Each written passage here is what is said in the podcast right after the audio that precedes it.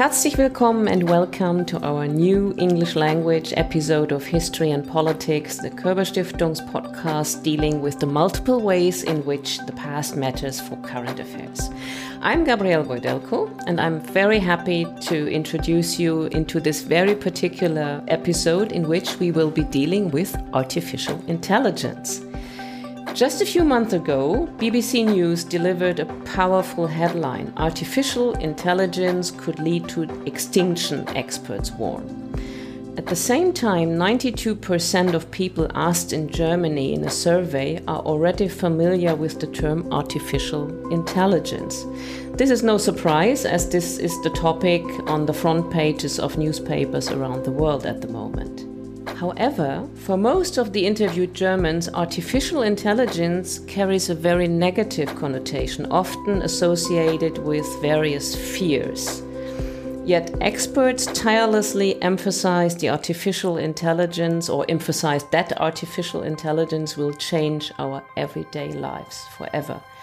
Despite this, we know very, very little about the effect it has on our historical and political self image. For our August episode, we invited Frédéric Clavert to discuss with my colleague Felix Fuhg, who is Program Director of e-commemoration at Körber Stiftung, the use of artificial intelligence in history education. Frédéric Clavert is Assistant Professor at the uh, Center for Contemporary and Digital History at the University of Luxembourg and after studying political sciences and contemporary history in Strasbourg and Leeds, and after different academic career steps, he started to become interested in digital humanities when he was working at the former Virtual Center for the Research on European Integration in Luxembourg. Today, Clavert is one of the leading historians in Europe passionately exploring the impact of artificial intelligence on our understanding of history. Currently, he's working on an edited volume that delves into the question Is artificial intelligence the future of collective memory? Today, we particularly look at new opportunities to get engaged with history through the function of a virtual chat. ChatGPT, as you may know. Before we start the conversation with our guest, I would love to hear from you, Felix, though, if you have ever dreamed to chat with someone from the past, and if so, who would it be, and what would you hope to gain from that conversation? This is a very good question, Gabi. Um, I think I would choose the great, but uh, today also contested Oscar Wilde, because when I was a young student, I fell in love with his writing. Oscar was brilliant in, in finding a perfect tone for criticizing the Victorian Puritanism he was back in the days confronted with. He was an outsider who, however, had a huge impact on social, political, and also cultural discourses. And this is probably something that we can learn from Oscar for today.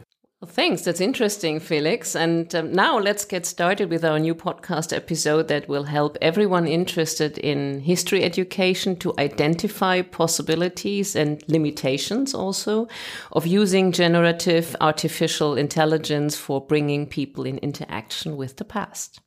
First, thank you very much for being our guest today, Frederick. And let us start with a very personal question at the beginning. Do you remember what was your first contact with AI technology as a professor for European history in Luxembourg? Yes, I do. So, first, thanks for the invitation. As a professor at the University of Luxembourg, it was when basically it was before the University of Luxembourg, it was when I was doing research. As a teacher, it's, it's been two years that I'm teaching a bit around um, large language models, basically. But that's a hard question to answer, in fact, because as historians. We may have all had already contact with AI without knowing it. For instance, if you go to Archive Center, you will take pictures of your archive, of your documents, right? And you might take those pictures with your smartphone, and your smartphone phone has some AI embedded in it. So some some sort of AI based software application. So uh, as historians, we may have all already used AI without knowing it.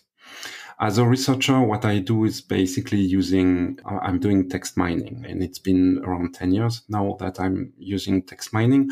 All text mining does not rely on AI algorithm, for instance, but when I use a piece, piece of software called Mallet, Mallet is a text mining software that is doing, among other things, topic modeling. And this topic modeling is based on LDA, which is a sort of topic modeling, but that is machine learning. That is based on machine learning, which is a branch of AI.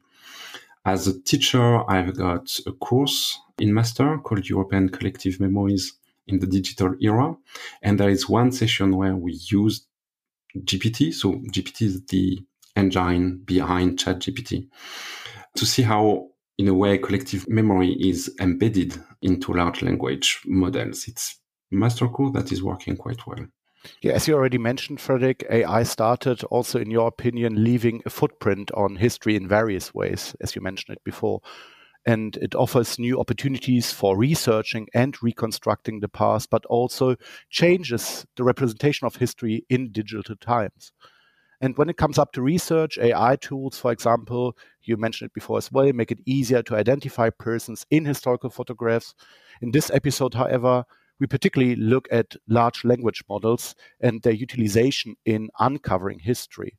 So, how many people are using large language model tools such as ChatGPT, Bard, or Bing? And has its use for, for your own work by students had any impact on, for example, your marking of papers at university? How many people are using LLM tools? That I don't know, to be honest. But virtually everybody can can can use them because ChatGPT for now surely has a beta software. It can be used by everybody. You create an account and then you can start using it. Um, there are some constraints, but you can start using it. So virtually everybody can use such, such tools. And through Bing, which is based on ChatGPT, uh, you can also use that kind of tools uh, clearly. I have not yet been confronted directly, or I did not, two students using ChatGPT for their essays, the essays that they're handing over to me and within my courses. Uh, some other colleagues have been. But I have a bachelor course next semester that is based on essays written at home. And we are currently thinking with a, a colleague uh, who had the same teaching in German to change how we are going to organize the evaluation of this course. Uh, but I have an anecdote to, uh, to tell still. During this master teaching I was talking about just before, so that was a few weeks ago, uh, we assessed the quality of some texts produced by ChatGPT about Jean Monnet. Jean Monnet is, is a good example because he's quite well known, but not too well known. I mean, it's not de Gaulle or, or Bismarck. So it, it's easier to see the, the, the where, where ChatGPT will fail, in fact. But there was this student she seemed really unhappy. And, and I asked her why. She seemed so, so unhappy. And in fact, while working with ChatGPT, she realized that ChatGPT has some sort of writing style, something very neutral. And she uh, had a collective essay to write with other students for another course. And she was really unhappy with the, the introduction of this um, essay, but she, she could not say why. And in fact, while working with ChatGPT in my teaching, she realized that this introduction was probably written by ChatGPT and not by the students who claimed she, she wrote it. So she went to this other student and asked her if she used ChatGPT. Indeed, she used ChatGPT to write the introduction. And so she asked her colleague to rewrite the introduction, uh, this time with a more human style. Yeah, we've now already mentioned tools like ChatGPT, but we also introduced the complicated term large language model before now. So could you briefly say what, technically speaking, a large language model is and how does it in the end work? Yes. So uh, what I'm going to do is to to explain it the way I'm understanding it as a non-computer scientist. I, a historian. So a large language model is basically an AI powered system that is trained. That's the P of ChatGPT. P mean pre-trained. So that is trained on massive data sets. Uh, in the case of ChatGPT, it includes, for instance, the use of Common Crawl, which is a sort of filtered snapshot of the living web. So those large language model are mostly based on neural networks. Neural networks loosely imitates how our brain functions. It's, it's a loose metaphor. And neural networks are able to learn from the training, from the training data sets. Learning here, it means, in fact, statistics and probabilities. For each word in the training dataset, the AI-based system will deduce the probabilities of this word to be associated with other words. The way it is deducing this is not always clear. It's, it's a bit of a black box. Today we speak about transformers, which is a sort of neural networks defined by Google in, in 2017. And transformers are better to, let's say, take into consideration the general context of a word within the training dataset. So it's, it's better, in fact. The results produced is better than what the neural networks used before 2017.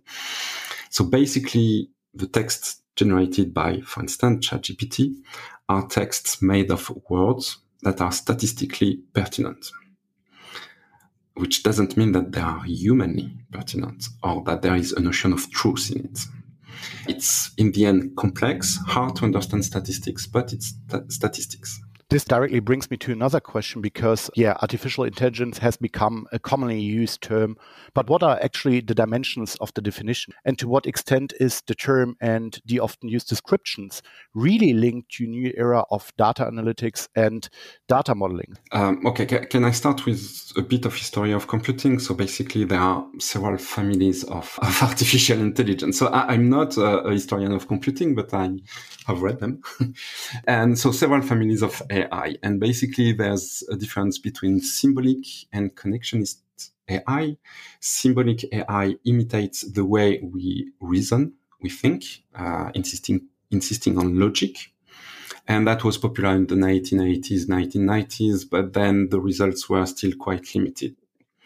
A connectionist AI imitates, again, loosely see this as a metaphor how our brain works.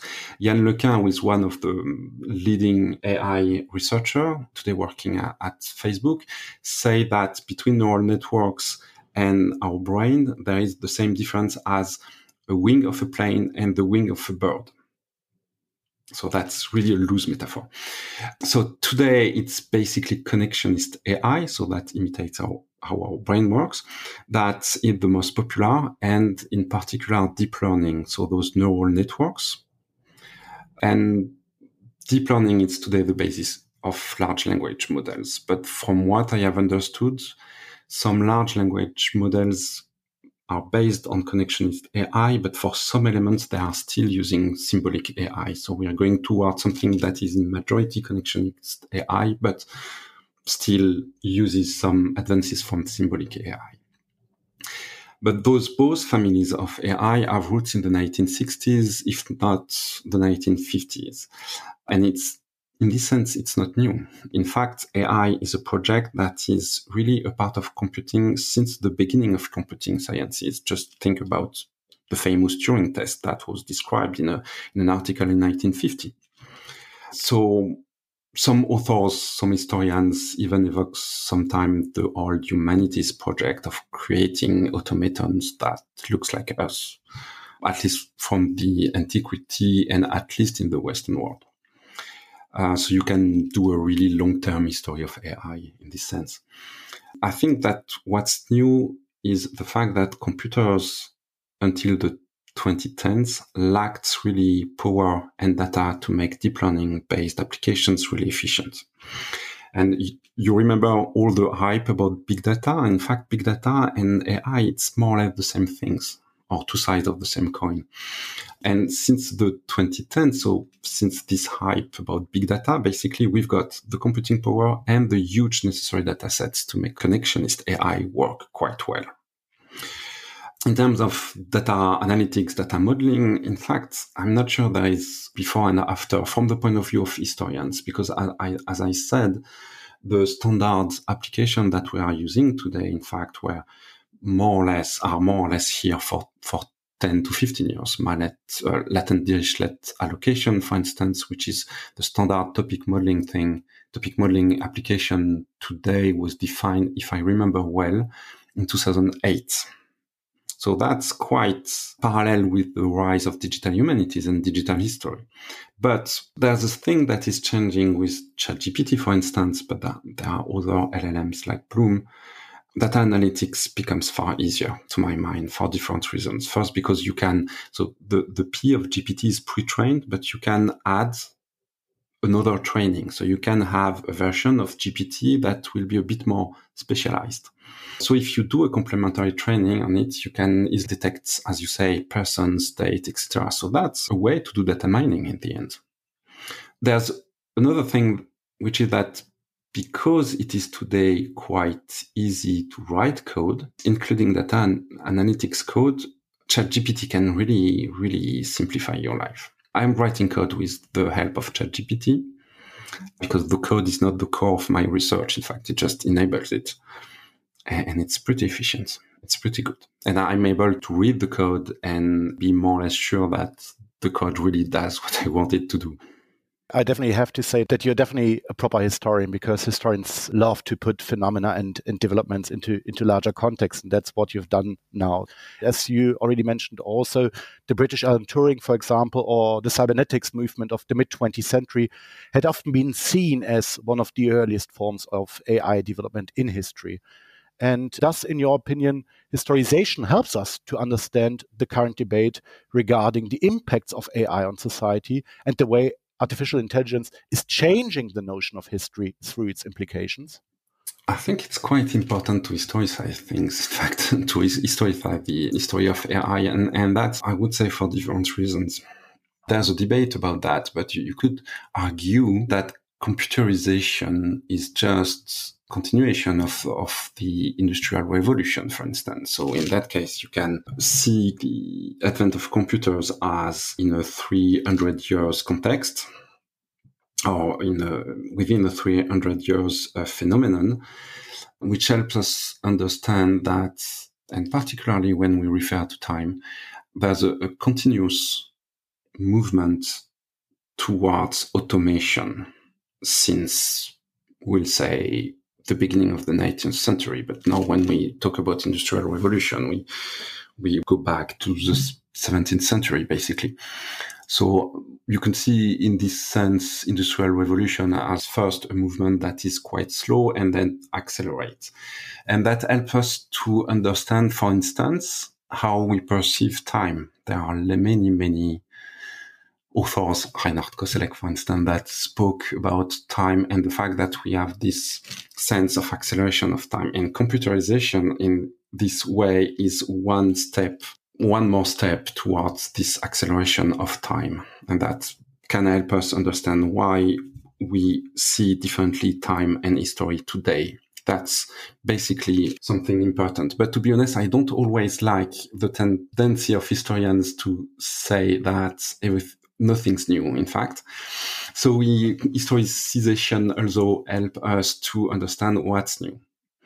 And I think there is, with the networkization of data, with the emergence of personal computer, of servers, of, of the web, of the networks, I think there's a sort of rupture, a sort of radical change. And the massive amount of data that we are producing today, because basically in one year, we are probably producing more data than from the beginning of human history to like 2010.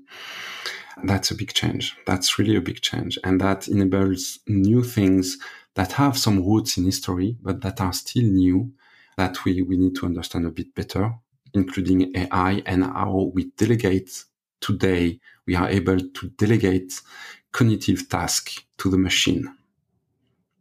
And cognitive delegation to the machine is not exactly new, but today it can become quite massive. Yeah, and today newspapers all over the world are full, full of articles looking at the transformative power of, of artificial intelligence. And for many experts, AI turns the world upside down, especially for those who traditionally worked analog. So historians and memory workers and people working in museums, for example. And you already just like giving an answer on my question, but have in your opinion, Frederick, AI and particularly those tools which work with so-called large language models, have these tools the potential to have a not inconsiderable impact on remembrance culture, history education, and the way we think about history also on the long run? I think we, we, we need to look at, at several things. First, large language models are trained on datasets, on those famous training datasets. And those datasets are embedding views, visions of the historical past, uh, descriptions of facts, uh, and that we as historians may not agree with. So basically, all large language models are coming with some embedded notions about the past that can be quite diverse. And the problem here is twofold. The first part of the problem is that commercial large language models refuse to detail to, to give the detail of their training datasets. We have a rough idea of those training datasets. It's Common Crawl that I've also um, already mentioned. So basically a sort of snapshot of the web, but it's not the living web. We know that probably Wikipedia has been used, but that's probably in Common Crawl anyway. And for ChatGPT, there is a supplementary training, if I understood well, on Reddit datasets. So Reddit is a set of forums on the web, so that's Reddit datasets are good for the conversational aspect.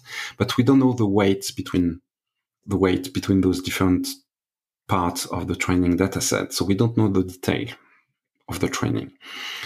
And then those datasets are, are very massive. Common Crawl, it's 80 terabytes compressed.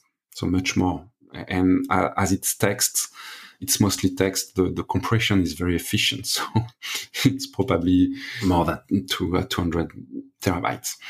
So it's a lot. So it's really hard to assess what's in there and to assess, to try to assess what kind of history is in there in those training data sets, what kind of vision of the past are embedded in those data sets. So that's first um, two, two aspects the training dataset is an important aspect to consider. Then it's a question of statistics. So the generated text is statistically pertinent. In a way, look at the generated text as average text, as an average. Uh, hence the typical style of ChatGPT that is very balanced neutral. And last but not least, it's less documented. To avoid answers of ChatGPT, for instance, that could be inappropriate, answer that would be racist, for instance, there's a supplementary training through digital labor. So basically humans correcting answers of ChatGPT. And those corrections will, ChatGPT will, will learn from those corrections. So there are also biases from those humans correcting the answers of ChatGPT. And even when you're using ChatGPT yourself, you correct the answer. So that's also integrating the training datasets of ChatGPT. In the case of ChatGPT, for instance, badly paid Nigerian digital workers were correcting the answers and, and lots of them refused to work because it's a traumatic work. That, that's also some ethics we should consider. So in the end, what do you have? Uh, the generated text you, uh, you get are average it can sometimes work, uh, probably better in English because 80 to 90%, we suppose, of the training dataset is in English. Sometimes this average text is also really bad, often in the details. It can look convincing, but most of the details are wrong, and sometimes what's missing is quite huge. So, in other words, it produces text that may appear as good enough. But good enough is not what historians want to, to get right. It's not what we aim at when we are doing research. We, we want to do something more than good enough. Good enough is not good enough for historians. And furthermore, in the case of ChatGPT, at least the data it was trained on dates back to December 2021. It's not about news. It's not about advances in historiography, for instance. So it's a sort of conservative good enough based on data where recent past is very much more represented than the past before the web or even before 2010 because we're producing more data. So it's a, a sort of ultimate presentism based on the present as it was in December 2021.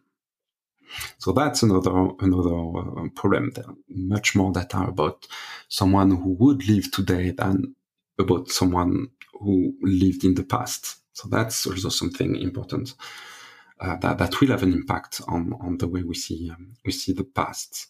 I, I hope I answer your question because it's it's complicated. It's a complex question. Yeah. It is. And as we looked at our today's topic in our first questions from a bird's eye perspective, it seems to me that it makes sense to let us dig a little deeper now into today's focus topic, namely generative artificial intelligence and ChatGPT and large language model, something that we call generative artificial intelligence nowadays.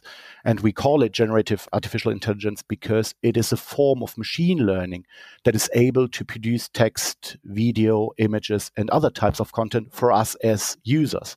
The most well known generative artificial intelligence today is ChatGPT. And to give our listeners uh, probably a good good impression of what ChatGPT is capable to do, many of you will probably remember the debate that came up when the Australian historian Christopher Clark published his book The Sleepwalkers: How Europe Went to War in 1914. And the book deals, among others, with the difficult question of which nations and political powers were involved and responsible for the outbreak of the First World War. And as you will probably know as well, it is still an ongoing debate if, if European nations, quote, sleepwalked into the war. And uh, let us see how ChatGPT answered the difficult question, quote, who is responsible for the outbreak of the First World War? This is the prompt. The outbreak of the First World War was the result of a complex set of factors and events. While it is not accurate to attribute the entire responsibility to a single party or individual, there were several key factors and countries that played significant roles in the lead up to the war. Here are some important factors and parties involved. And then ChatGPT is mentioning the alliance systems, imperialism and rivalries, nationalism, assassination of Archduke Franz Ferdinand, of course, the failure of diplomacy back in the days, and so forth and so forth. And Frederick, what, what do you think about the given answer of ChatGPT? Does the answer match, in your opinion, the complexity of the debate? And what are the challenges, in your eyes, within the given answer? Well, the text is not too bad, to be honest, but it's a synthesis. It's also quite complex. It's a good assessment of, of if you want a short answer, basically about the outbreak of the First World War. It's not a bad answer at all.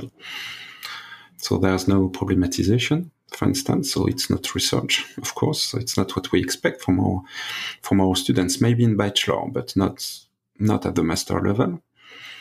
There's no explicit relationship to current researchers or to current research debate, in fact, because it's a synthesis. So, for instance, if I remember well the text, you mention uh, Christopher Clark's piece, but there's no sleep walkers in this text. So it's not, there's no reference to Christopher Clark, for instance. There's no reference, obvious references to those debates. It's very convincing. The style is very convincing. It's, it's, it's really always looks like very coherent.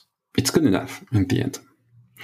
Uh, but the problem from here that you have no clue about the sources of these texts where that these texts come from. You don't know. It's a black box. You can ask ChatGPT for references. It will give you references, but they will be made up. Some of our colleagues on Twitter or Mastodon complained because they were uh, contacted by journalists asking them some uh, an interview about their latest article, and the title of, of the article was coherent with our research, but they they never wrote it, and that's because ChatGPT gave the name of the article, gave the title of the of the article, so it was coherent but false. Uh, I have done something very uh, narcissistic. I have asked ChatGPT to write my, my biography or the biography of some of my colleagues. And for instance, I asked a biography of um, Andreas Fickers, who is the director of the C2DH ad. It's normally totally wrong, isn't it? Uh, it was coherent, but for instance, uh, it was because Andreas is a bit more well known than me. it's always about the question of how popular you are in the end, right? How much information is in the data set about you, right? So. And within the references that were at the end to uh, explain what Andreas wrote, there was one of my book. And books from others. So it's current because probably well the C2DH website is in the training data set. So there, there is data about us. So that's why. But they, it's just that it's statistically pertinent to have the title of this book with the name of Andreas because probably is it's on the page where there is this reference with my name and the name of Andreas for an, another reason there's no notion of truth, of mm-hmm. false and right in ChatGPT because ChatGPT is made, it's a large language model, so it's made to good, to, to, to produce good language. not to produce something that is false or true or whatever. So there's no references. So this text about the First World War is not bad because it's statistically pertinent and because the outbreak of the First World War is quite well documented. But it's not a text that are satisfying for us. And it's not a text, if it was produced by a student, that would be satisfying when we mark, when we, we give a grade to students. Yeah. In our previous question, we used ChatGPT in the end for reconstructing and summarizing a so called research debate. Um, but ChatGPT offers much more opportunities. We can, for example, ask ChatGPT to let Otto von Bismarck comment on the Russian invasion of Ukraine, an event that started in February 2022. Bismarck, as many of you will probably know, died already in 1898. And if Bismarck had to react with a political statement to the invasion, what would he say? And this is a snippet from his speech generated and delivered by ChatGPT. Ladies and gentlemen, today I stand before you to address the pressing matter of the ongoing war in Ukraine. As an observer of history, it is with deep concern that I witness the conflicts and divisions that plague the Ukrainian land. The struggles faced by the Ukrainian people resonate with the challenges and tribulations my own nation once endured. Okay, that's a kind of weird response, isn't it? Thus, it is my duty to offer insights and reflections in the hopes of fostering understanding and ultimately a path towards peace. In preparation for our podcast, I've stumbled, uh, Frédéric, over, over reports of school teachers in which they mentioned that they let ChatGPT write such speeches and then analyzed and problematized them in their classes. What do you think about this approach? Um, for me, the text is just nonsense. the vocabulary doesn't seem a second part of the 19th century vocabulary, right? As I said, ChatGPT has been trained on data that is anterior to the Russian aggression because it stopped. It, the training data sets uh, stops in December 2021. So that's a more subtle time inconsistency, but it's, it's equally important one. Nevertheless, writing that kind of text and asking students to analyze it can be interesting, pedagogically speaking, to show them how bad that kind of text can be, even when it looks consistent and coherent. And from there, you can, even if you always need to be present, ask them to criticize, to make a critique of the text, and then you can having them starting thinking about how we write history it's a good training for historical criticism, in fact. So as a teacher, then you will have to find subjects where the answers will be a bit better, subjects where the answers will be also bad. And that, that's also a way to think about biases that are embedded in those systems, but that also reflects the way we see collectively, not as historian, history and the past, uh, how we write history. And it's also a way to think about data inequalities in the world because some regions of the world lack data about their history. I mean, online digitized data, including large parts of Africa, for instance. So I, I think it's a, it's a nice way to think about all those matters. So can be used in, in teaching. Another AI tool that is using LLM technology is an app called Hello History, and the creators advertised the app with the words, quote, bringing history back to life. And the app uses AI technology to create an interactive chat experience that allows people to engage and learn from historical figures and uses virtual coins with which they can then unlock historical figures such as Gandhi, Marilyn Monroe, Frida Kahlo, and many more in order to, to chat about historical events and developments, but also about recent political and social challenges. And then the last question we looked at the problem already of bringing historical figures back to life to comment on current and ongoing happenings, which are taking place a long time after their death. One of the key problems, in, in my opinion, here is, of course, that the data mined in the system are based to a high degree on text written by and about the historical actors. But what happens in between death and nowadays events? And from which decade of a person's lifetime does a representation of an opinion get extracted in the end? Since as we know from from ourselves we can easily change of course also our opinions on twitter for example there was a big debate about these kinds of responses that were coming out of the chatbots because people posted many examples of how hello history chatbots faked history in the end one user for example asked nicholas ii of russia hello history chatbot quote Why did you promote the protocols of the Elders of Zion? And the chatbot's response was, I did not promote the protocols of the Elders of Zion. In fact, I publicly denounced them and declared they were an anti Semitic work that had nothing to do with Russia's Jewish population. Could you please, Frédéric, comment on the answer given by the chatbot and explain to us what the problem is, probably within the system, that the chatbot is giving us such a wrong response in the end? So, um, the answer is historically false. It's uh, it's as simple as that. There's not uh, a single word that is true. It's not even plausible fiction. It's not even virtual history. It's, it's just no no way the this answer would reflect history. Basically, it's based on GPT, so the same engine behind ChatGPT. There's no, they do not say if they have done a complementary training of GPT, if they have optimized it for a story, and if they did with which data. It's, it's a black box. But basically, within GPT, there might be some mechanism explaining why, explaining this response in this case, because you, you don't want anti-Semitic answers, basically, when you develop a, a large language model. So that may be a, an explanation of the answer if I can expand a bit more on Hello History, I was quite puzzled when I looked at this website, at this application. They mix fictional and real characters. They provide images of those historical persons that are generated and probably by image generation systems. And if you look at the details just of the images, it, it's, it's so inconsistent. Uh, Gilgamesh or De Gaulle's portraits are, are, quite interesting because the uniform of De Gaulle has never existed, but it's not plausible. It does not even look French. I'm not a military uh, historian, so maybe I'm wrong, but it, it, does not even look French, to be honest. And Gilgamesh is portrayed as a sort of bodybuilding world champion. So that's not consistent with anything. Absolutely. It's it's weird. It's it's really weird. So it would be even more interesting to see why why they selected those real or fictional characters, how why they, they chose those images. To be honest, that could be a, a nice master thesis for students. To be honest, nevertheless, asking students to work on Hello History can be a good pedagogical exercise. Why those characters and not others? How did they choose them? Why this focus on great people of the past? Whether fictional or not, or real, assessing the quality of the answers, trying to get information about the system, how it works, etc. All that can be done in teaching. And as I said, it could even be a, a, quite interesting master thesis in public history, for instance, the subject of a master thesis in public history. Furthermore, I think it could be interesting to test a version of a large language model. I would, on my side, prefer Bloom because it's public open source.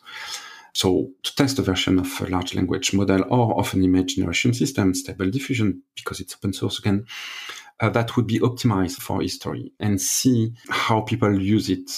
And from the prompts that they write, for instance, we can also see, we could also see how people are interacting with history. That would be a, a, way to get primary sources about how our fellow citizens see the past. That could be very interesting. So there are things to do, but to be honest, not the way Hello History is doing it. Yeah, it seems to me that generally speaking, AI technology contributes to a trend we already observe for many years now, something we normally linked over the last couple of years to the practice of, of fake news. So the boundaries, that's also something that you've mentioned in, in your last answer. The boundaries between fact and fiction are becoming more permeable. So in public scholars and expert and tech entrepreneurs themselves call for regulation, probably also because of this. And the History Communication Institute, a leading institute focusing on the influence of technology on our understanding of the past, raises in their thought provoking statement on artificial intelligence the important point that discussions about AI should encompass commitments to its integration in education rather than solely call for more regulation. Do you agree with this, Frédéric? And how would you recommend using tools such as ChatGPT in teaching history, for example, at schools and universities? So I agree with the HCI statement for several reasons, including the fact that lots of calls for regulation are hypocrites, not really honest. When, when there's a group of people asking for six months of pause in the research in AI. And when Elon Musk is signing it, that's hypocrite. What Elon Musk wants is to gain time to, for commercial purposes. you, you know, I, am a French citizen, so we, we sign petitions and we sign op-ed and the, the people you are signing with, it's almost more important than the text you're writing. And in this case, when you look at people signing that kind of calls for regulation, it's, it's really people I don't want to sign with, to be honest. So that's the first reason. I think we should focus on critical thinking because it's one of the core of our work, right? In the end, we're quite good at that as historians. So we really should stimulate critical thinking about among students, which is something we do every day. That would be critical thinking toward AI and critical thinking about what's a document today, what's a text today, the complex relation between text, image, and veracity and truth. That's things we can do. And we already do, in fact, but maybe not with LLMs, but that LLMs can be used for that too. And the policy statement we looked at also ask for stronger cooperation between historians and tech companies developing AI tools often used by public and students, but also by everyone with a genuine interest in getting information on historical events and figures, as well as an explanation of historical developments. Why is this necessary, Frédéric, in your eyes? And what issues of current AI tools such as ChatGPT can this cooperation probably counterbalance in the end?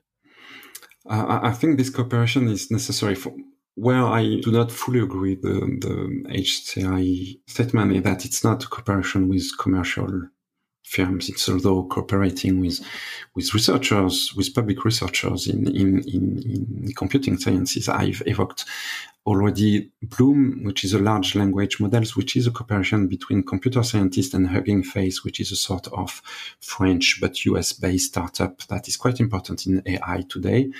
That's the way we should do, and we, we, we, we should work with our colleagues in computer sciences a bit more that sure. Where we can bring something important is that the tech companies and sometimes our colleagues our colleagues in computing sciences, they don't have a clue about what's a primary source, about what is a primary source. And basically training data sets are primary sources. They just train their systems on data sets that just look for massive data sets and that's it. Their point of view is to have just lots of content. I'm saying that it's a generalization, and somehow some colleagues are, are, are far better on, on, this point. But usually they have no clue about the content of the training data sets. And in the end, some, at least the tech company, the big tech company, they don't, don't care about the content of the trained data sets.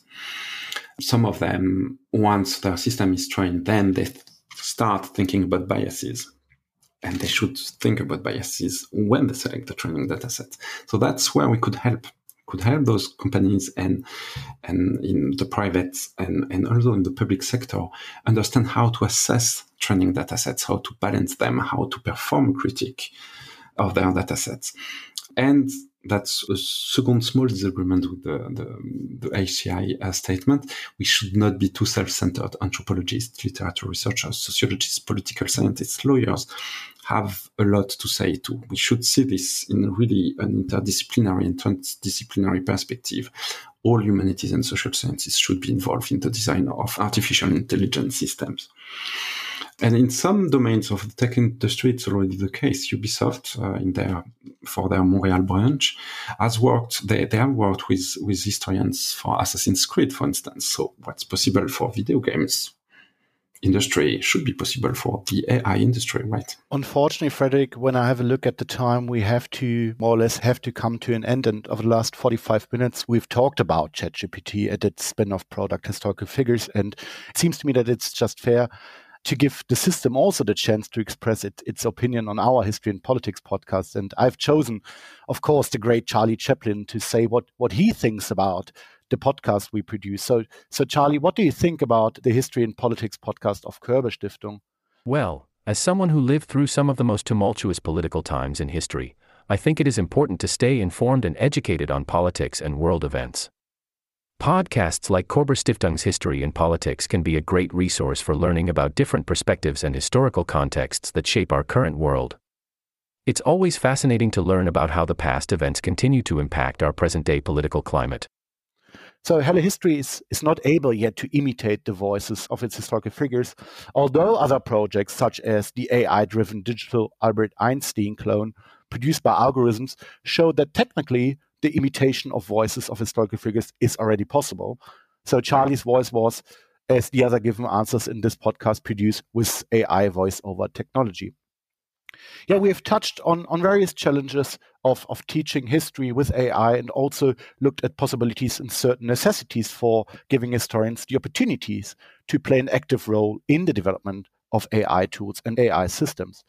We hope that we could deliver food for thought for all of you. Thanks, Frédéric, for sharing your expertise. And of course, thanks for listening out there.